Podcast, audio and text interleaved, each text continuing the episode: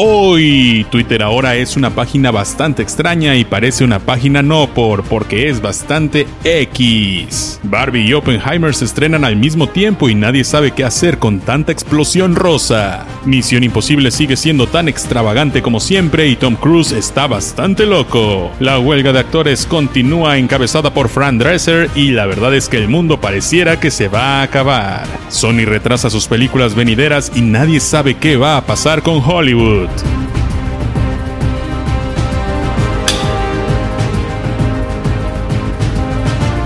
¡Qué pachanga! Yo soy Shaspid y bienvenidos al podcast de ¡Qué pachanga! El único lugar en el que van a escuchar y van a ver muchas cosas de cultura pop para su deleite. Y bueno, esta semana tengo que decirles que pues desaparecí un rato, pero bueno, ya después de una breve pausa ya estamos aquí de nuevo para continuar con las noticias. Y esta semana Twitter se transformó, ahora se convirtió en una página bastante, bastante X, porque literalmente se llama X. No tengo idea de qué rayos le pasa a Elon Musk o qué rayos le pasa a su equipo de marketing. Yo creo que esto es más bien un capricho extraño de un señor ricachón, porque de alguna manera Twitter dejó de llamarse Twitter, pero sigue siendo Twitter. Cuando tú entras a la página, el logotipo ya no es este pajarito que nos acompañó durante tantos años y ahora es una espantosa X, como nuestro amigo Chabelo. Y bueno, la, la página ahora es x.com, pero al momento de tú escribir lo que quieres publicar, dice tuitear lo cual no me hace mucho sentido. No sé si ahora se va a llamar exear o, simplemente postear. No tengo idea de si esto es una respuesta a threads de, de, Instagram y Facebook. No tengo idea de qué rayos está pasando con esto. Twitter se ha vuelto un desastre desde el momento en el que Elon Musk empezó a usarlo. Y no hablo de cuando lo compró, sino de cuando lo empezó a utilizar. Y bueno, ahora ya, ya la verdad es que es una cosa muy extraña. Pero yo lo voy a seguir usando porque, seamos sinceros, nos vamos a acostumbrar, todos lo vamos a seguir usando y nada va a cambiar, todo va a seguir igual. Threads tuvo un súper empuje porque todos nos hartamos de Twitter, pero después empezó a bajar y todos regresamos a Twitter. Es como cuando, como cuando Telegram dejó de, empezó a ser relevante porque WhatsApp empezó a poner unas cosas bien raras y todos migraron a, a Telegram y ahora díganme, ¿qué se usa más? Seguimos usando WhatsApp, ¿a quién vamos a engañar? Pero sí, me da mucha tristeza porque ese pajarito y, Twitter como tal nos acompañaron durante demasiado tiempo. Yo tengo Twitter desde el 2009 y pues sí se le va a extrañar bastante, la verdad. Y bueno, esta semana también se estrenó la película de Barbie y sí, efectivamente fui de rosa a verla y vi a mucha gente vestida de rosa y había una cantidad exorbitante de, de personas en el cine. Yo me imagino que tenía mucho que ver que pues evidentemente son vacaciones y también es el hecho de que Barbie hizo una gran campaña de marketing. Yo sí apliqué la Barbenheimer, es decir, fui a ver Oppenheimer y fui a ver Barbie. Primero vi Oppenheimer para destruirme la mente y para estar todo tenso y luego fui a ver Barbie para relajarme y la verdad es que creo que me funcionó bastante bien. Eh, fui muy feliz viendo las dos películas. Oppenheimer digo, ya hice una reseña de, de, las dos en shorts en mi canal de YouTube, pero bueno, les puedo dar una micro reseña que es que Oppenheimer, la verdad, está hecha con maestría, está dirigida increíblemente. Honestamente, Christopher Nolan, el director, no es uno de mis directores favoritos. Yo no empato tanto con su cine. Yo sé, hay muchísima gente que sí y lo superaman, pero no sé, yo, yo siempre he sentido que su ritmo es un poco lento y que su manera de contar, su storytelling, es algo que no conecta conmigo. Sin embargo, sí entiendo que su manera de dirigir y de escribir películas es una locura y sí estoy seguro de que esta película va a estar nominada para mil millones de cosas, porque sí es muy buena. Hay una escena donde hacen una prueba de la bomba por fin y la verdad es que eh, es una escena espectacular, o sea, sí te deja con la piel chinita. No vemos cosas que me hubiera gustado ver, pero aún así esto se enfoca más en Oppenheimer, en cómo construyó la, la bomba y cómo las repercusiones que esto estuvo, tuvo después, porque una vez que ya explotó, yo pensaba que ahí iba a terminar la película y no, esa era como la mitad de la película, todavía faltaba el juicio que le hicieron a Oppenheimer y todas las repercusiones mentales sobre si él sentía culpa o no sentía culpa respecto a justamente haber creado algo que pudo incluso destruir el mundo como lo conocemos.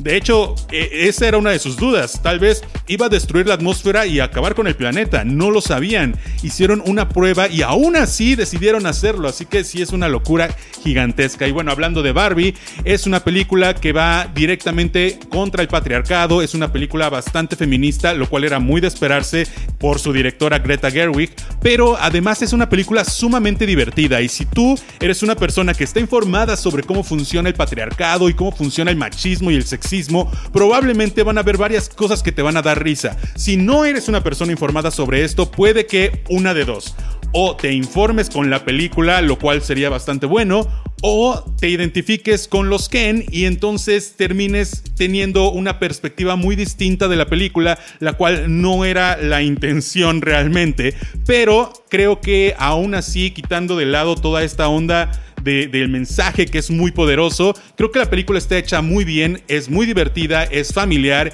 y la verdad es que es increíble. Y bueno, en estas semanas también se estrenó Misión Imposible 7, la cual es una película que honestamente esperaba bastante porque Misión Imposible 6 me gustó mucho. Yo no soy muy de este, de este tipo de películas, pero hace algunos años cuando se estrenó, creo que las 5, hice una maratón y vi todas porque yo nunca había visto Misión Imposible y me pareció espectacular, sobre todo porque combinan toques de ciencia ficción con realidad y con esta onda de que Tom Cruise hace sus stunts él hace sus escenas de acción y eso es muy entretenido de ver, pero además mantienen esta ciencia ficción de las máscaras que se quitan o, de los villanos que son muy muajaja o, o cositas así que son como casi casi caricaturescas, muy de Scooby-Doo, pero que al mismo tiempo están rodeadas por tanta cosa realista que no sé, entretiene de una manera rara.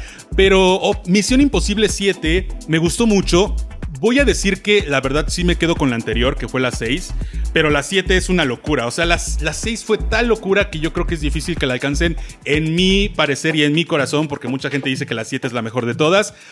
A mí me gustó la 7, pero sí siento que como que tenía un poquito mejor ritmo la anterior. Ahora, esta película es la parte 1 de esta historia, ya que pues Misión Imposible decidió tomar esto que hizo Harry Potter, esto que hizo eh, Los Juegos del Hambre, esto que han hecho tantas películas, de darnos una parte 1 y una parte 2. Así que, pues sí, efectivamente, esta es la parte 1 y hay una escena en la que Tom Cruise salta de un acantilado y luego suelta un paracaídas y es una locura porque él realmente hizo eso y, de verdad es, es brutal. Pueden ver el detrás de cámaras de esa escena, eh, seguramente está en redes sociales o en YouTube y es de verdad, de verdad una de las mejores escenas que he visto en la franquicia. Además de que hay otra escena también en el tren que en serio estaban arriba de un tren que yo no entiendo la locura de Tom Cruise de querer hacer estas cosas de verdad, pero se ven increíbles. Entonces eh, se agradece mucho y para los que hayan jugado el juego de Uncharted, la verdad es que yo siempre he encontrado muchas similitudes entre Misión Imposible y Uncharted y en esta película no fue la excepción. Hay una escena en un tren que es muy similar a una del juego de Uncharted 2, lo cual a mí me encantó. Pero bueno, la verdad, digamos que me quedo con las 6. Y la huelga de actores continúa encabezada por Fran Dresser y eh, yo ya les había hablado de la huelga de escritores que estaba comenzando en Hollywood, en el episodio pasado se los dije. Y bueno, se sumaron los actores y ahorita Hollywood es un caos, nada está, nada está funcionando, los programas incluso tipo talk shows no funcionan porque los escritores están en huelga, pero además ahora tampoco se están grabando series, no se están grabando películas, no se están haciendo junkets ni promoción a las cosas que están ahorita llegando a cines y como se los dije con la huelga de escritores, esto no va a repercutir en eh, inmediatamente para nosotros, pero probablemente a fin de año o el próximo año vamos a empezar a ver una una carencia de cosas. Vamos a, empezar a ver que ya no hay tantas series, que ya no hay tantas películas o que las pocas que sí lleguen van a estar hechas a medias o bastante extrañas, lo cual va a ser muy raro de ver yo no me imagino porque ni siquiera en la pandemia sufrimos tanto de esto porque nos llegaban por streaming. Sin embargo, ahora no va a llegar por ningún lado. Tal vez empecemos a ver más cosas extranjeras, empecemos a ver más cosas mexicanas, más cosas de UK, del Reino Unido, más cosas australianas que, van a empezar a, a despegar, sobre todo tal vez cosas coreanas que últimamente hemos visto muchas, porque pues justamente Estados Unidos está detenido en cuanto a entretenimiento.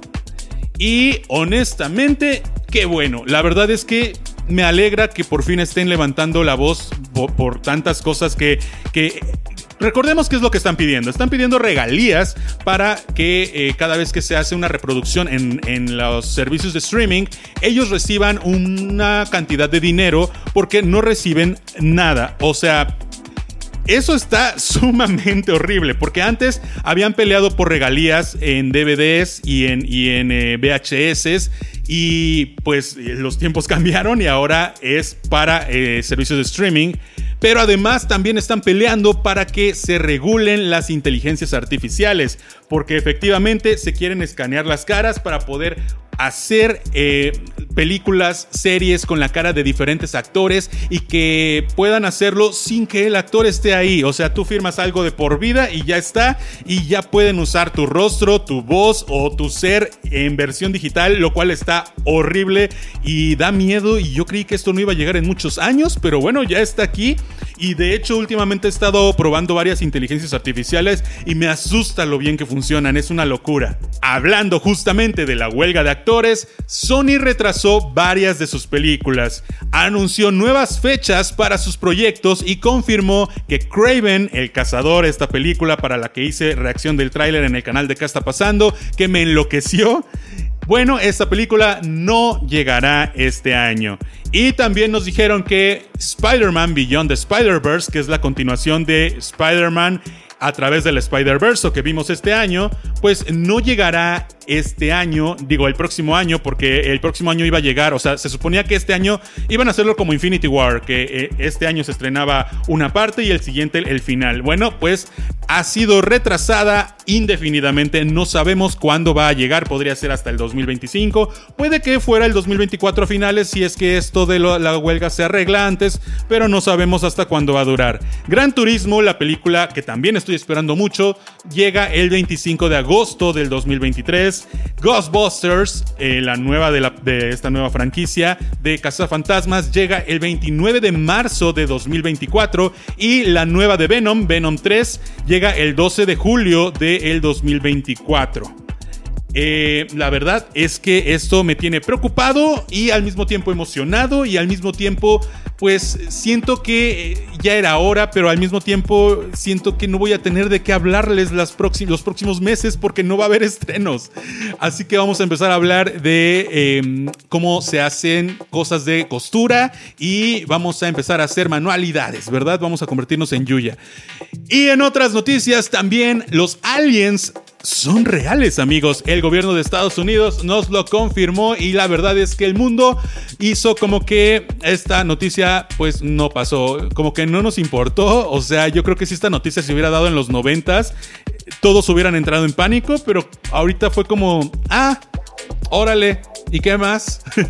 muchos dicen que esto es una cortina de humo, muchos dicen que esto podría ser eh, el principio del fin, eh, muchos dicen que nos están invadiendo, muchos dicen que nos ven como, animales. Jaime Maussan ha sido tendencia diciendo muchas cosas y no sé qué pensar. Eh, ya no quiero vivir mm, eventos históricos, amigos. La verdad es que me da miedo, pero al mismo tiempo me emocionan los aliens no, no, no sé, no sé bien cómo, cómo tomar esta noticia, pero sí siento que la razón por la que no le hicimos mucho caso es porque no fueron pruebas. O sea, fue como que, como que si el gobierno de Estados Unidos nos dice los aliens son reales eh, y no nos muestran nada, es como si Jaime Maussan nos lo dijera, ¿saben? Es como, ah, y luego, o sea, dame, dame un poquito más de información. Eh, básicamente están, están justo confirmando lo que tanta gente había pensado durante tanto tiempo, que pues ya saben esta, esta cosa de que llegaron en los 50, de que tienen tecnología de, que no es de aquí, y luego tenemos esta cuestión de las inteligencias artificiales, no sé, últimamente siento que estoy viviendo en el futuro, pero no sé, hasta que no veamos algo realmente, o sea, que veamos un platillo volador o un alien, no lo voy a creer.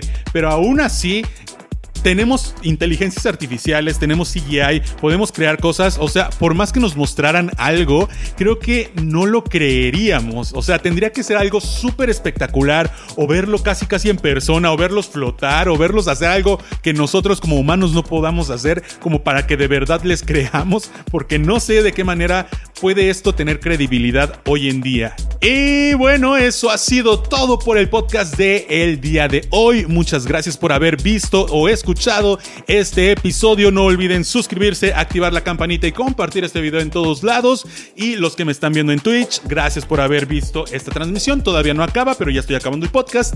Y bueno, también muchas gracias por seguirme. Yo soy Shaspit, los veo la próxima vez en otro episodio de este o en otro video o en otro short o en la calle o donde nos veamos. Pásenla chido.